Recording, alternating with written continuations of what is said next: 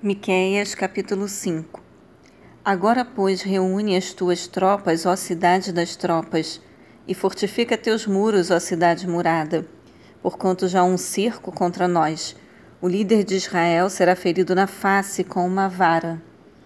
No entanto, tu, Be Belém, casa do pão, Efratá, frutífera, embora pequena demais para figurar entre as milhares de Judá, sairá de ti para mim aquele que será o governante sobre todo Israel, cujas origens são desde os dias da eternidade.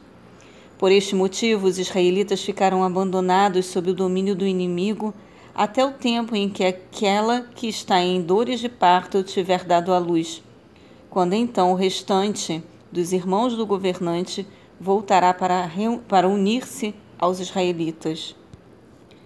Ele se estabelecerá e os pastoreará no poder de Yahvé, na majestade do nome do Senhor, o seu Elohim, Deus. E eles viverão em paz e segurança, pois a grandeza dele alcançará os confins da terra. Ele será, pois, o nosso shalom, paz e prosperidade. E quando a Síria invadir nossa terra e atacar nossos palácios, levantaremos contra ela sete pastores e oito líderes escolhidos. Eis que eles governarão a Síria mediante a espada e a terra de Nimrod dentro de seus portões. Assim eles nos livrarão da Síria quando esta invadir nossa terra e adentrar o nosso território pelas fronteiras. O remanescente de Jacó estará no meio de muitos povos, como o orvalho das manhãs que vem de Avé, como a chuva sobre a relva. Não depositará sua confiança no homem, nem dependerá dos seres humanos. O remanescente de Jacó também estará entre nações, entre as nações, no meio de muitos povos, como um leão entre os animais da floresta, como um leão forte entre rebanhos de ovelhas, leão que quando ataca destroça e mutila a presa, sem que ninguém a possa livrar. Eis que a tua mão será exaltada sobre teus adversários, e todos os teus inimigos serão exterminados.